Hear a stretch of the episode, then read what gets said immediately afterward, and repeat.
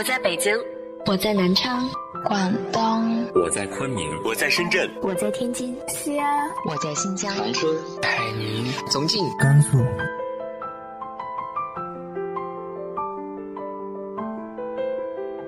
这里是 FM 幺八零八四，昨天的你的现在的未来，我是主播背着吉他的蝙蝠女侠。无论你在哪儿，这里都有我的温暖等你。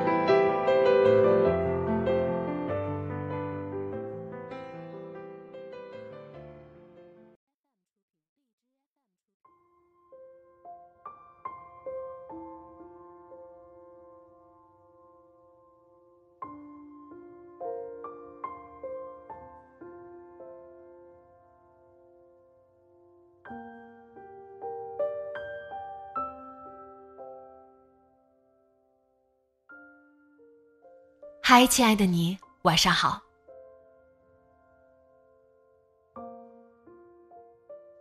生老病死，没有人可以逃脱，但如何看待、如何面对，是一个永恒的话题。今天和大家分享的文章来自于庄晓的《老去》。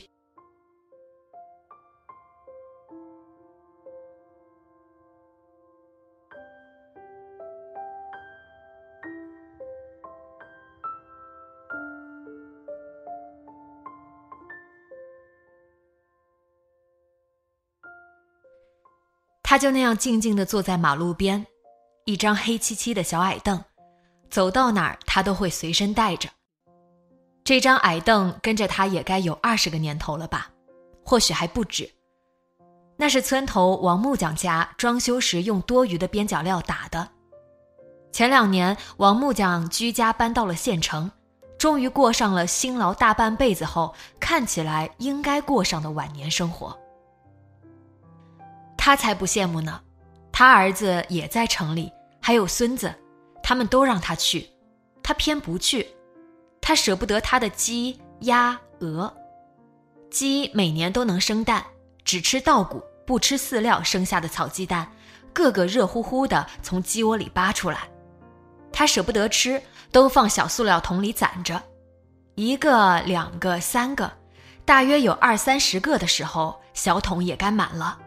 儿子也该回来了，孙子的女儿也出生了，小孩子吃草鸡蛋最好，长个子。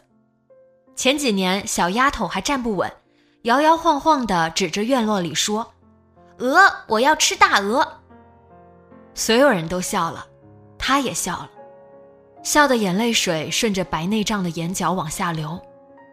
他仿佛也回到了童年。谁还没有跌跌撞撞的时候呢？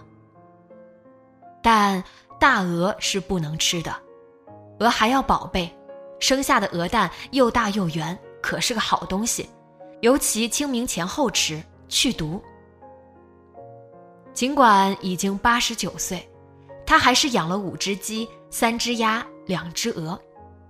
谁说鹅和鸭不会打架？它们打起来可凶了。但多数时候都伸长了脖子等着他投喂，它们摇晃着肥胖的身子，吃饱后终于安静，在院子的角落里打起盹来。他也跟着打盹，梦里都是从前。从前他也有家，真正属于自己的家。他有八个兄长和姐姐，底下还有弟弟，他排行老九，父母曾是地主。家境优渥，他从小没有吃过苦，直到后来闹解放，家里地没了，好日子也没了。但他依旧不会种地，一个不会种地的姑娘，在五十年代能有什么好下场？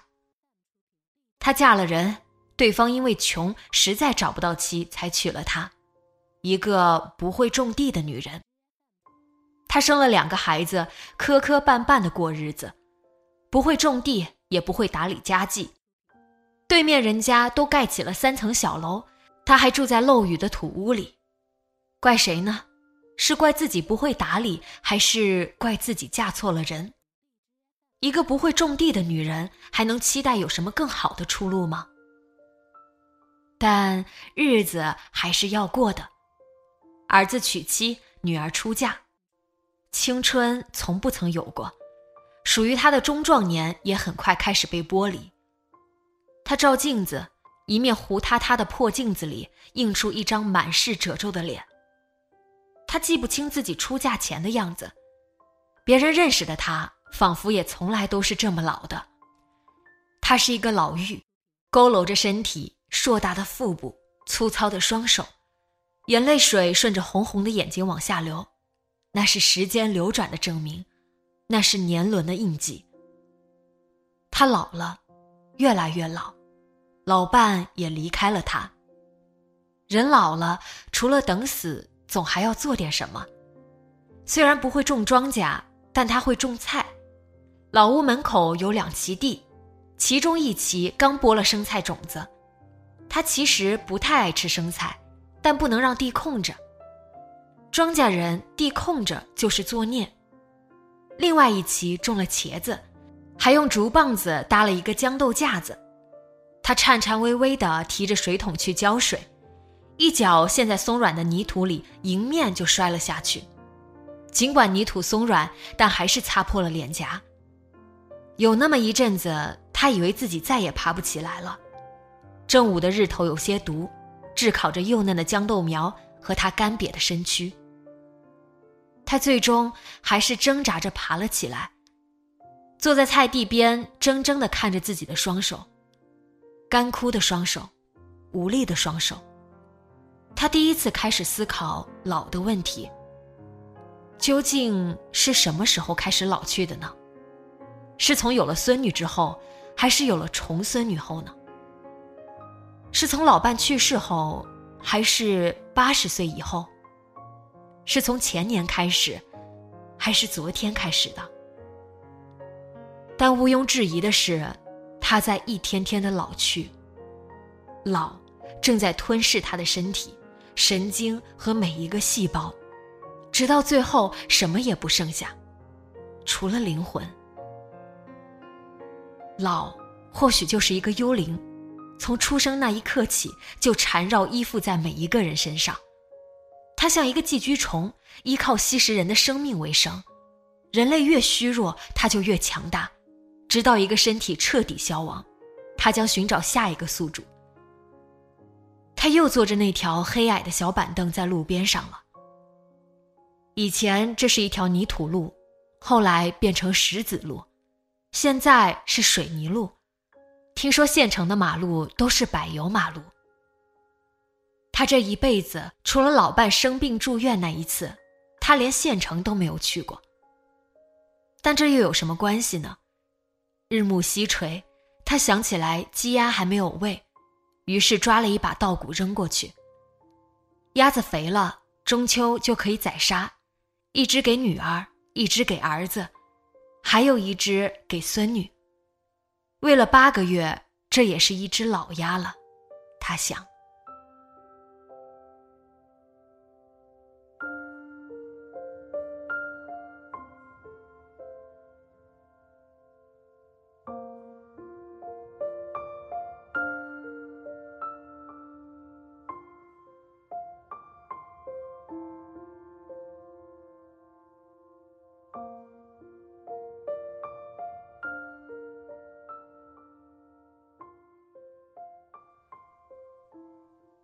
你身边的老人，他们又过着怎样的晚年生活呢？直接在节目下方留言分享给我吧。今天的节目就到这里，节目原文和封面请关注微信公众号“背着吉他的蝙蝠女侠”，电台和主播相关请关注新浪微博“背着吉他的蝙蝠女侠”。今晚做个好梦，晚安。